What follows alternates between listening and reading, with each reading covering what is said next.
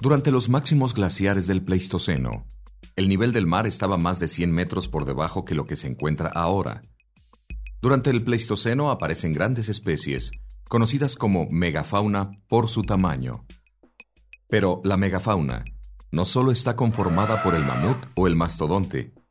El término mega también se aplica al caballo, al oso cara corta y al tigre dientes de sable, que ejemplifica las enormes tallas desarrolladas por los mamíferos durante la edad de hielo.